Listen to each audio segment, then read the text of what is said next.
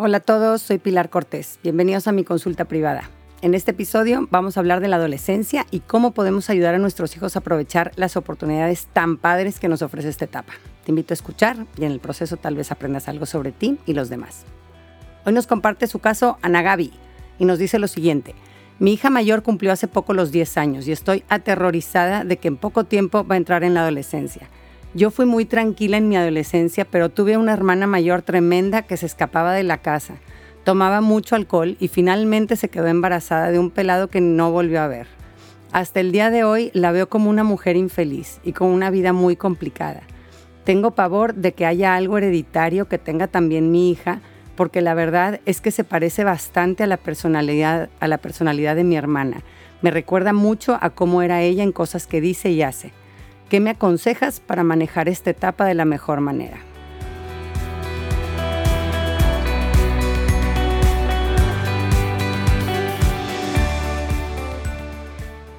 Hola Ana gracias por compartirnos este miedo que estoy segura que muchos papás comparten y escuchando tu historia como con tu hermana, pues se me hace, me hace todo el sentido del mundo que te tiemblen las piernitas y todo el cuerpo, ¿no?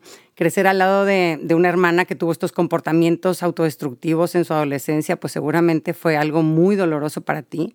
Presenciar la angustia de tus papás, sentir frustración por no poder tú tener más control sobre esta situación de caos, porque pues eras una niña y tú no tenías ni autoridad ni madurez para gestionar esa situación y además la sumisión y renuncia que ha de haber supuesto para ti, enfocarte en complacer a tus papás para no sumarle más tragedia a la telenovela que viviste. En fin, es, muy probable que esta situación para ti haya sido un trauma crónico, ¿no? Esto sucede cuando estamos expuestos a muchos eventos muy estresantes o traumáticos por un periodo largo de tiempo. Y aquí tienes que empezar ya a trabajar en comprender y sanar esta parte de tu historia y sentir control sobre cómo vas a aplicar en tu proyecto de vida las sabias enseñanzas de esta situación. Cuando no profundizamos en nuestras memorias de infancia, corremos el peligro de aplicar como conclusiones burdas o extremas, tipo, eh, ah, pues mi hija, esta niña se me va a alocar como mi hermana, entonces no la dejo ir a muchos planes. Y cuando se sale un poquito de la raya, pues le pongo unas regañizas tremendas. Y así sin darte cuenta, pues estás acomodando las piezas para que se cumpla tu peor pesadilla y las probabilidades de que tu hija se destrampe si le pones una camisa de fuerza, pues son muy altas, ¿no? Porque su cerebro adolescente le está diciendo, sal, conoce, experimenta, tiene emociones fuertes, ¿no? Este, y pues por el contrario, cuando haces un trabajo profundo de revisar de forma autobiográfica cómo tú experimentaste de niña ciertos eventos y después los ves bajo la madurez y los conocimientos que tienes actualmente, entonces te das cuenta de muchas cosas muy valiosas sobre los diferentes factores que intervinieron en que se dieran así las cosas en tu historia y así vas a entenderla mejor y vas a decir, ah, pues ok, mi hermana, por ejemplo, adoptó comportamientos rebeldes y autodestructivos porque mm, siempre se sintió incomprendida y no escuchada por mis papás. Además, mis papás la castigaban con mucha dureza eh, o nunca le ponían límites, o estaban muy ausentes, o hablaban poco con nosotros sobre nuestros sentimientos, o, siempre la comparaban conmigo, etcétera, ¿no? O sea, cualquiera que haya sido esta situación es muy compleja y, y por eso es necesario mirarla con profundidad y desmenuzarla detenidamente con atención para que puedas realmente aprender las lecciones que te quiere dar y aplicarlo de una forma más sabia con tu hija, ¿no? Así que esto es lo primero que hay que hacer para comprender la etapa de la adolescencia como lo que es y no como algo opacado por tus heridas personales. Y quisiera ayudarte a ti, Ana Gaby, y a todos los que me están escuchando a tener una impresión más justa de esta etapa y que podamos también disfrutarla mientras acompañamos a nuestros hijos a atravesarla. Y para esto me voy a centrar en explicarles rapidito las cuatro cualidades mentales que brotan por los cambios del cerebro adolescente eh, el cerebro durante la adolescencia sufre un rediseño profundo y surgen nuevas necesidades que en la infancia no eran prioritarias. Y estas necesidades son, uno, la búsqueda de lo novedoso. En la adolescencia nos aburrimos más fácilmente que en otras etapas, nos llama lo diferente, queremos variedad, lo nuevo, el cambio. Número dos, intensidad emocional. El cerebro eh, en esta etapa ya eh, quiere experimentar emociones fuertes, momentos de adrenalina, de acelere del corazón, el llanto de telenovela o los brincos de júbilo. El, tercer cambio que pasa en el cerebro en esta etapa es la exploración creativa. El cerebro adolescente tiene la necesidad de salir de lo cuadrado, de lo establecido y buscar alternativas diferentes, cuestionar eh, las cosas como siempre se han hecho y explorar nuevas posibilidades, eh, aprender eh, buscando ideas nuevas. Y número cuatro, la conexión social. El cerebro adolescente le surge la necesidad de poder conectar con otros, comprenderlos y yo darme a entender, el acompañar y saberme acompañado, el amar y ser amado el aceptar y ser aceptado, ayudar, cooperar, ser un agente de cambio en mi sociedad. Y si te fijas, estas necesidades no es que sean en sí un problema, el problema viene cuando las intentamos satisfacer en forma destructiva. Entonces ahí sí sentimos una, una cierta satisfacción porque la necesidad es verdad que de alguna forma se está satisfaciendo, pero poco a poco nos está haciendo daño. Un paciente en consulta, digo, para, para este, pues, poner, hacer esto un poquito más, más gráfico o, aplicado a la vida real. Un paciente este, eh, que tuve en consulta ya sus cuarenta y tantos años vino a verme por problemas en su matrimonio y dentro de estos problemas estaba que él había sido infiel varias veces. Y repasando un poco su historia, dimos eh, con una situación a sus 14 años, cuando él empezó una relación de noviazgo y cómo esta relación se volvió muy física. Durante eh, un año le estuvo teniendo experiencias sexuales muy intensas. Y por un lado, él decía cómo esto lo hacía sentir muy bien, como que estaba conociendo el mundo de los adultos, aprendiendo cosas nuevas, lo hacía sentir emociones fuertes, se sentía conectado a esta nueva pareja, acompañado, pero que con el tiempo le fue quedando una herida, que ahora se daba cuenta que la tenía, ¿no? Fue obviamente en ese momento de una forma inconsciente, este, y esta herida hasta el día de hoy lo había seguido. Eh, en esa época desarrolló la creencia de que él era incapaz de dominar su impulso sexual, por ejemplo, ya que muchas veces él quería terminar con esta relación porque pues se daba cuenta de que no iba de acuerdo a lo que él quería para su vida y no podía hacerlo. Entonces se sentía débil en su voluntad, esclavo de su instinto sexual. Eh, su autoestima también se vio muy lastimada, no solo por la percepción incompetente de sí mismo, sino en sentirse descuidado por sus papás, viviendo de acuerdo a valores chafos, decía, eh, o superficiales, en fin, ¿no? Este es un ejemplo de cómo podemos satisfacer estas nuevas necesidades en forma destructiva y por qué a veces hay cosas que nos hacen daño que en el momento se puede sentir bien hacerlas, porque me llena una necesidad o varias que la necesidad en sí es buena, ¿no? Pero la forma en la que la estamos satisfaciendo nos lastima o lastima a otros. Entonces, ese es el primer reto, darle a nuestros hijos oportunidades y orientación para satisfacer estas necesidades en forma constructiva. Y hay mil formas sanas de, satisfacerlas, desde cosas sencillas como echarte de montañas rusas este, o construyendo amistades profundas de apoyo mutuo, participando en grupos estudiantiles o cosas igual más complejas para las almas más aventureras, de irte de voluntario a misionar al Amazonas este, o irte de intercambio a un país diferente donde se hable un idioma nuevo para ti, etcétera. Además, fíjense en algo bien interesante. Estas cuatro cualidades mentales eh, son exactamente lo que necesitamos no solo para vivir una adolescencia plena, sino también para seguir desarrollando nuestro cerebro a lo largo de la vida. Podríamos decir que satisfacer estas cuatro necesidades en nuestra vida adulta hasta la vejez es lo que le da sabor a la vida, como que son la chispa de la vida, es, es lo que nos mantiene con el espíritu despierto, inquieto, creativo, conectado, evolucionando y viviendo intensamente, ¿no? Es por eso que eh, hay viejos con cerebros juveniles, porque siguen satisfaciendo con sus recursos estas necesidades. Y tristemente también vemos jóvenes con cerebros viejos.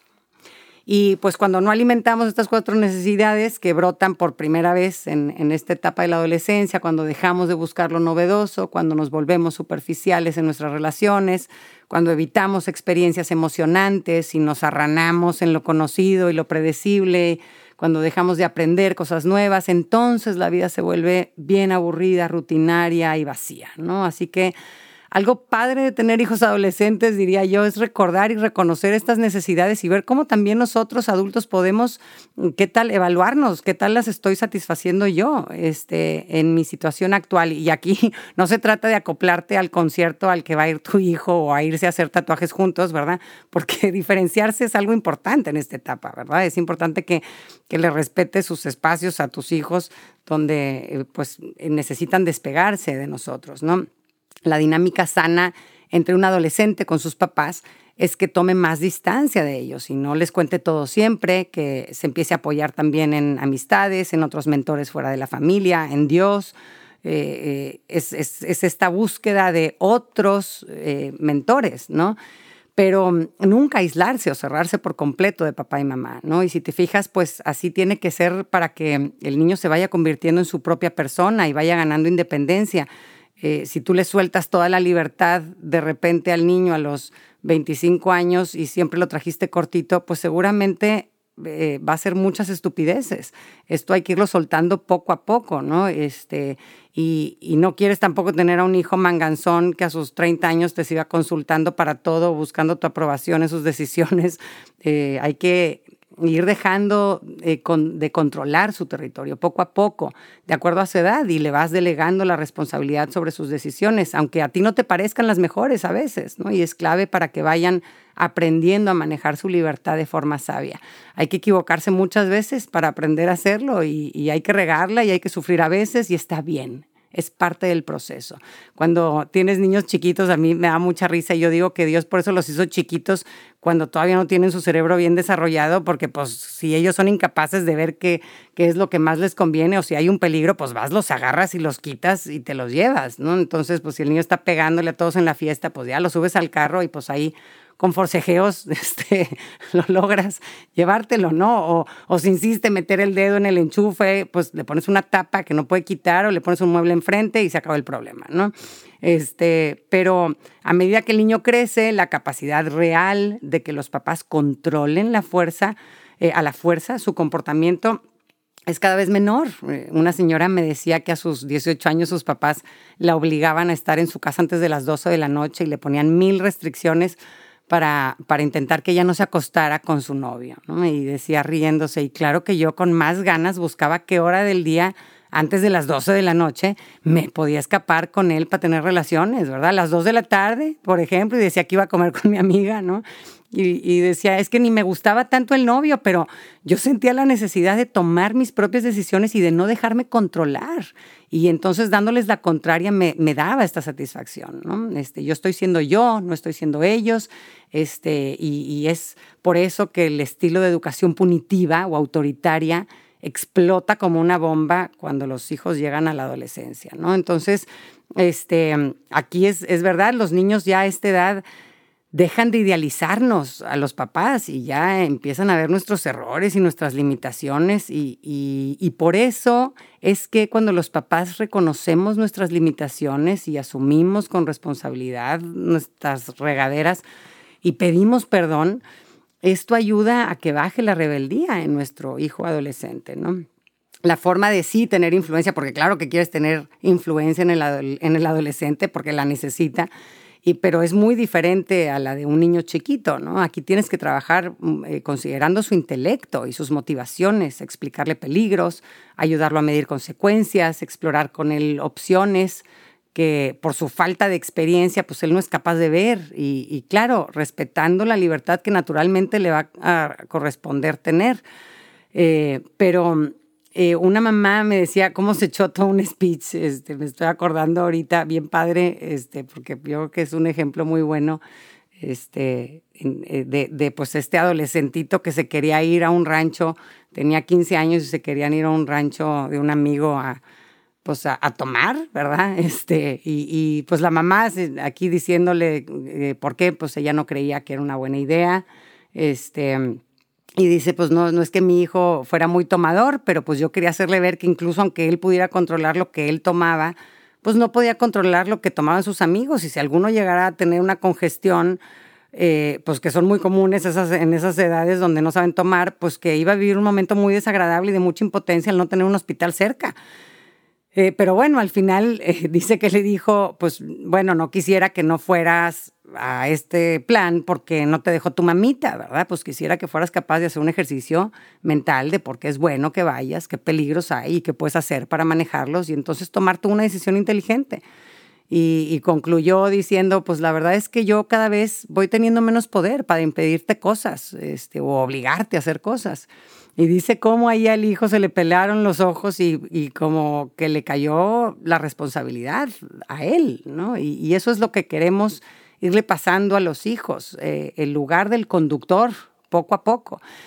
Y, no es que queramos, digo, aquí con todo esto, que si la congestión y así, pues no, no dices, eh, este, no, el fin no es, no es transmitirle a nuestros hijos miles de miedos que los paralicen o les impidan explorar, ¿verdad? Este, obviamente no, este, es importantísimo una exploración eh, eh, eh, rica en, esta etapa pero sí hay que explicarles los peligros reales que van a enfrentar y hay que decirles cómo pueden mantenerse a salvo de estos peligros. ¿no?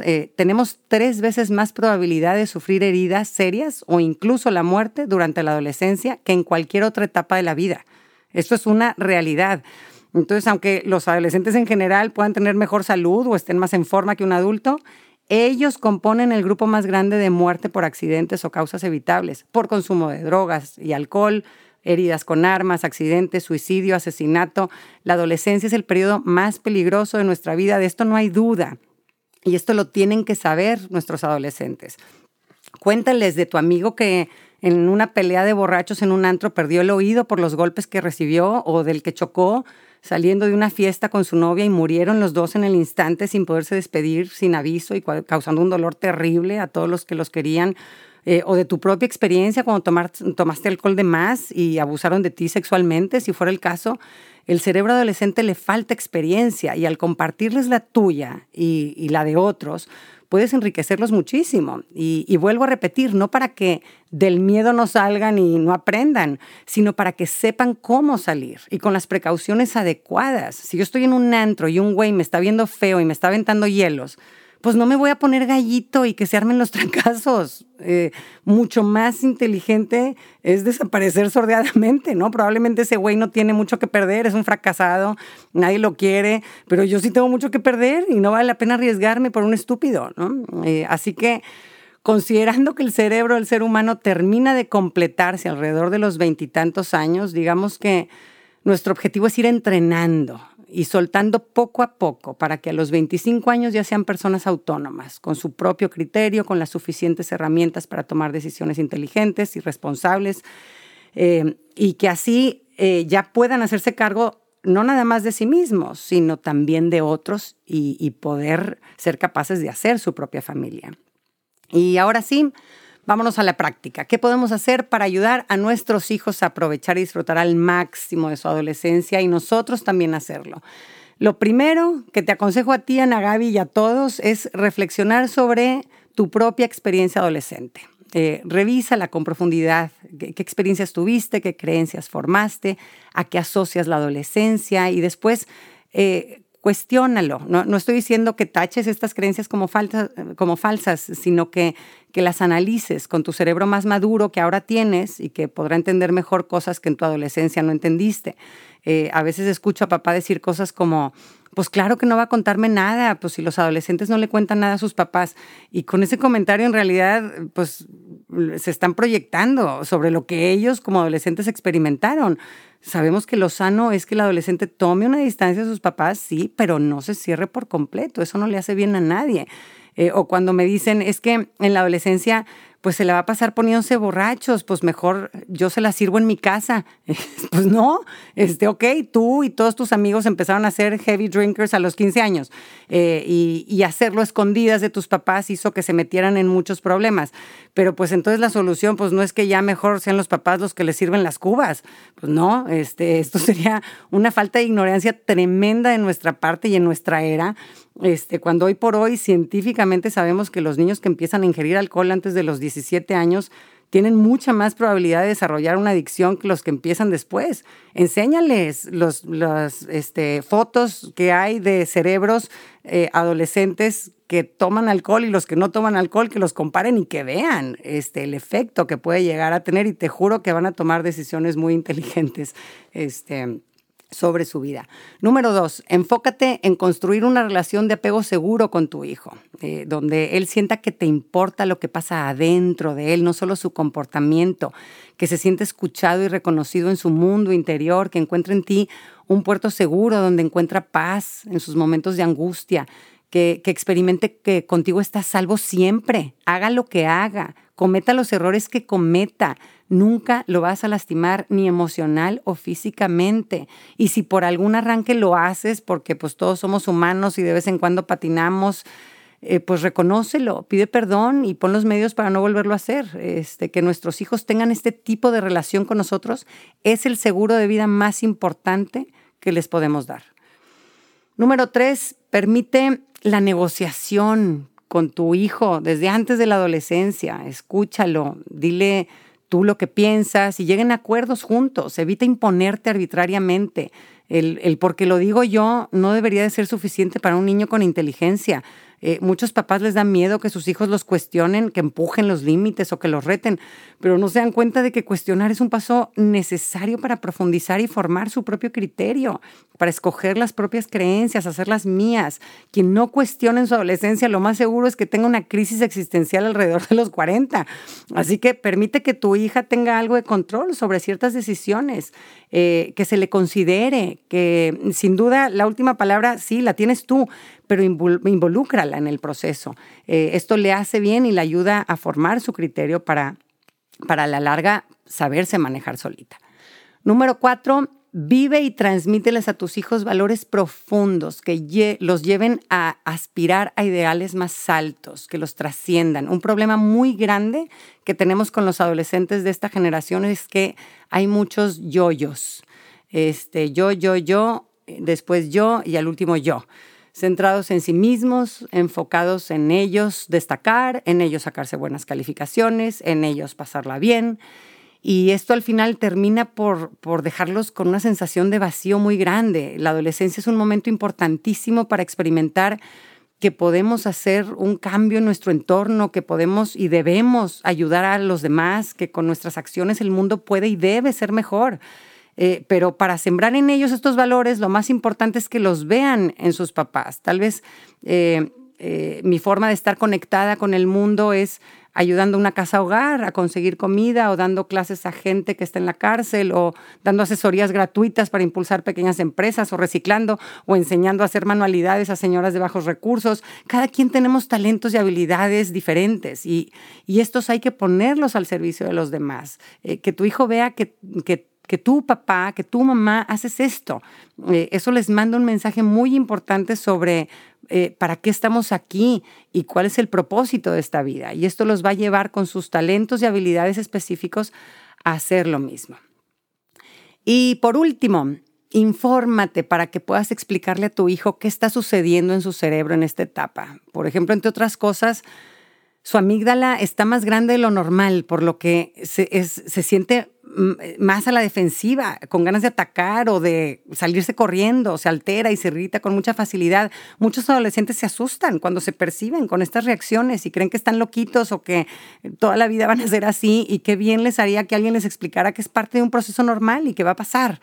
Eh, yo les recomiendo mucho el libro Tormenta Cerebral de Dan Siegel para que puedan entender ustedes lo que está sucediendo en el cerebro de sus hijos en esta etapa y puedan explicárselos y normalizar ciertos estados de ánimo o comportamientos como parte de la reconstrucción neurológica que está experimentando. En este libro viene una frase preciosa con la que concluiría yo a este tema tan padre que dice, no puedes impedir que una cascada caiga pero puedes aprender a dirigir su rumbo y encauzar su poder. Gracias por escucharme, espero que hayan encontrado luz en este episodio y que esta luz llegue a sus hijos. Un abrazo a todos.